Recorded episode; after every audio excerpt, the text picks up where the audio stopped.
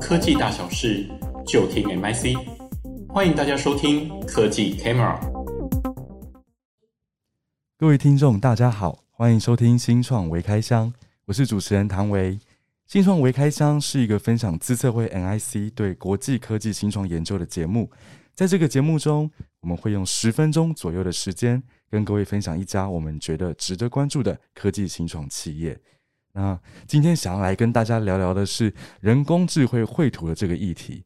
我今天身旁边请到的是我们专精于 AI 研究的杨淳安分析师，来跟我们谈谈这个议题。淳安你好，主持人、各位听众大家好，我是淳安。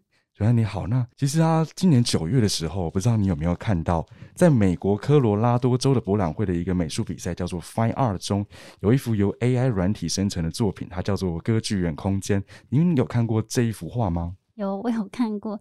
他这幅画真的是还蛮厉害，就是有那种巴洛克的风格。然后就带有那种神秘梦幻的色彩。对对对对对，而且其实他的作者啊，一直被艺术界的呃评审或者是说艺术圈的一些画家来说，他们都会说：“哎，你又没有用真的手下去画这幅作品，你只是输入一些字词在微调这幅作品，怎么可以得奖？”所以这件事情啊，其实在艺术圈引起蛮大的哗然。对，确实没错，因为其实以那个作者的角度，他也会觉得哇，我花了很多时间跟资源去训练这个模型。所以他要画出歌剧院空间呢，其实也是有效 相当的努力。对对对对对对对。那可是，其实我们暂且撇开比赛规则跟公平性不提的话，AI 绘图的技术啊，这几年相信大家都看到了，它已经越来越厉害了。我们一开始发现 AI，比如说它只能用单字。来画出抽象的画作，那甚至到最近，它可以画出很多真人风格的一些画作，还有一些博物馆啊，它也用 AI 来修复一些低解析度的这些图片，这样的方式。那今天呢，我们想要跟纯爱来讨论的一家新的公司，也是一家投入 AI 绘图领域的新创。那这家公司叫做 OpenAI。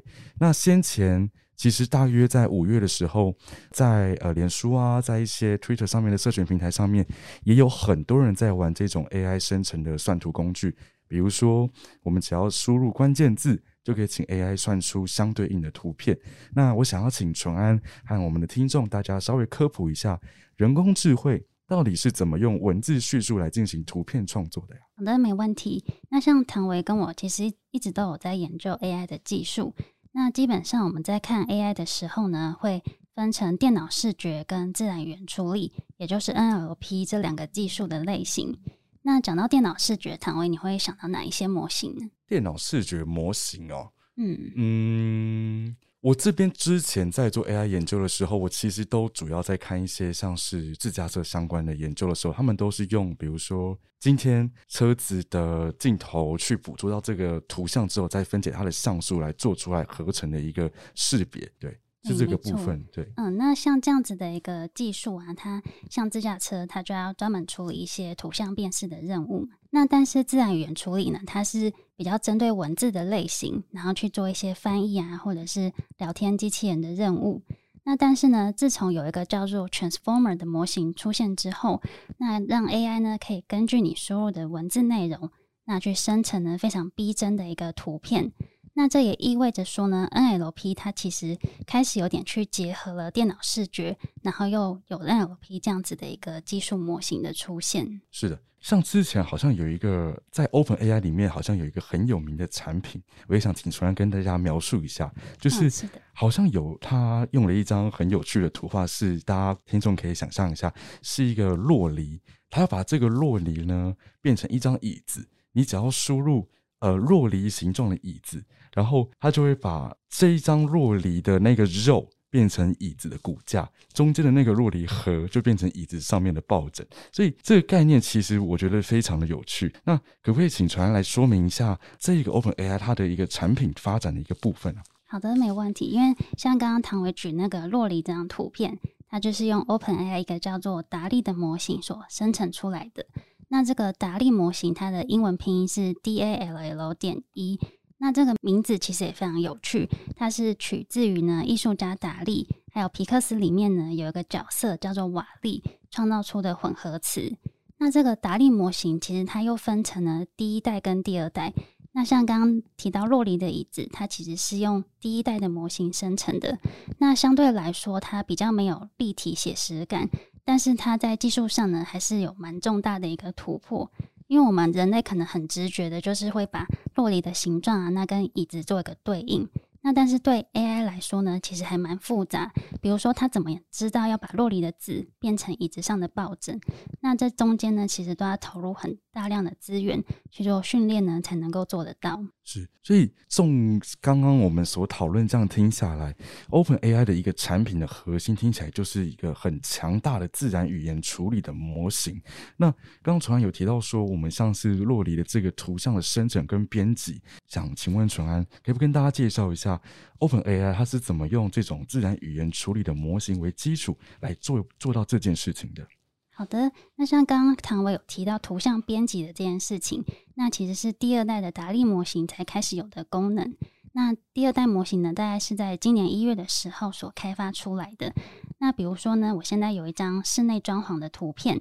那我想要任意的在里面去更换一些家具啊，或者是新增沙发，那达利模型呢，都可以根据我原本图像的一个风格、色彩还有光影去做一个编辑，让我调整过后的图像呢，不会有很大的违和感。那它背后的技术其实是用了两个模型，那第一个模型叫做 CLIP，C L I P。那简单来说呢，CLIP 它是结合了图像跟文字所训练而成的模型。那如此一来，我们只要输入文字叙述的时候，模型就会根据我输入的文字内容呢，去生成我们人类可以呃理解的一些图像的内容。那第二个模型呢，其实也很有趣，它叫做 Glide，Glide 是 G L I D E，那它也是专门用来生成图像的一个技术。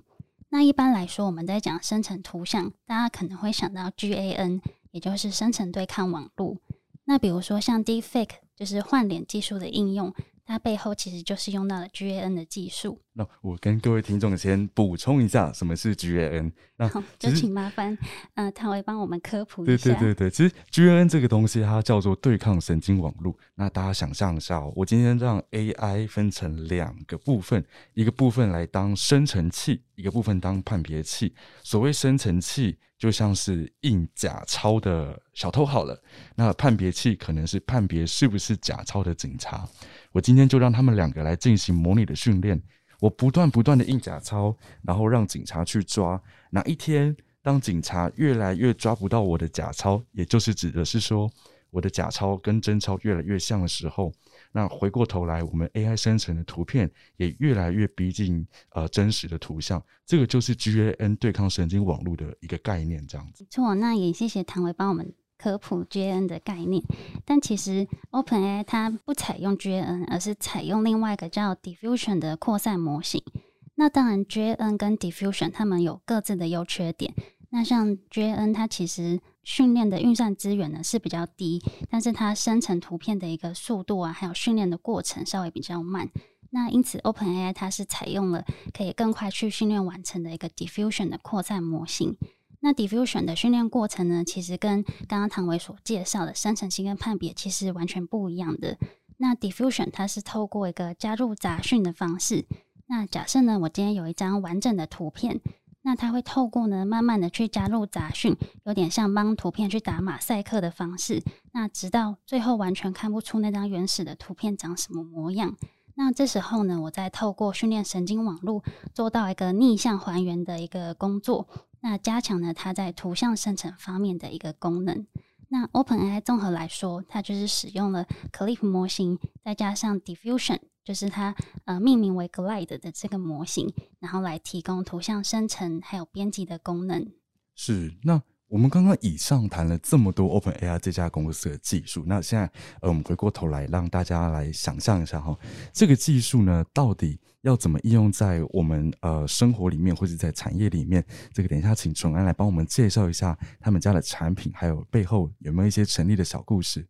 好，没问题。那 OpenAI 的创办背景其实也非常的辉煌。它的创办人是嗯 Tesla 的执行长 Elon Musk，还有美国系股 YC 创投的前执行长 Sam，他们两位所共同成立的公司。那他们两个当初的创立动机呢，是希望把 AI 这种非常前瞻的技术去推向所谓的强人工智慧。那其实呢，从过去到现在，AI 的发展一直都还是弱人工智慧的阶段。那这边的弱其实指的是 AI 它只具备呢比较单一的功能，像 AlphaGo，唐文应该很熟悉嘛，就是对专门用来下围棋的这个模型。那 AlphaGo 呢，它很会下围棋，但是它也只会下围棋。那弱人工智慧就会比较受限在这种单一领域的应用。那因此，嗯，OpenAI 它就会希望呢，AI 去朝向强人工智慧发展。那这边的强人工智慧是指说，AI 可以去完成多领域的任务，它可以同时会翻译、会写程式，然后也会去嗯做一些绘画的创作。那 OpenAI 的组织宗旨就是希望呢，透过这种强人工智慧去做更有经济价值的工作，那来造福人类社会。可以简单的向崇安请教说，其实弱人工智慧比较像是说，嗯。我今天只能在，比如说在自然语言处理或是图像生成这种功能，我选择一个我去发展。而强人工智慧就像是能者多劳的概念，就是我全部都会做，你全部都可以用我来完成你所需要的任务，这样吗？对，没错，它真的是非常的厉害。那像 OpenAI，它有一个产品叫做 GPT 三的模型，那它就有非常多的功能。那我这边举几个比较有趣的应用，像是呢，它可以生成交友软体的开场白。那或者是用两百字的篇幅去摘要一篇经典名著，那它也可以自动的生成履历，然后甚至呢，它在艺术方面现在也可以创作 NFT 的画作，那它也可以用来写诗。那我最后想补充一个很有趣的现象，因为以前呢，我们在研究 AI 的时候，其实 AI 技术的发展是希望可以去取代人类社会一些比较劳动基层的工作。那但是没有想到呢，AI 发展到现在，居然开始做这种艺术创作类型的工作。那人类还是持续的呢，有一些劳动精神的嗯、工作内容。那甚至也开始讨论。AI 创作到底有没有著作权啊？或者是 AI 本身是否有意识这样子的一个意义？是，其实最近很多国际的呃组织甚至联盟也都在讨论 AI 的人权或者是一些相关后续法律环境的一些规范的一些问题。对，所以其实后随着这样子的新创、这样子的技术不断的发展，我想未来在这一块应该会有越来越多的呃这样子的讨论跑出来。今天很感谢崇安跟我们谈论 AI 绘图的议题以及新创 OpenAI 的介绍。呃，各位听众，我们下次。再见，谢谢，拜拜。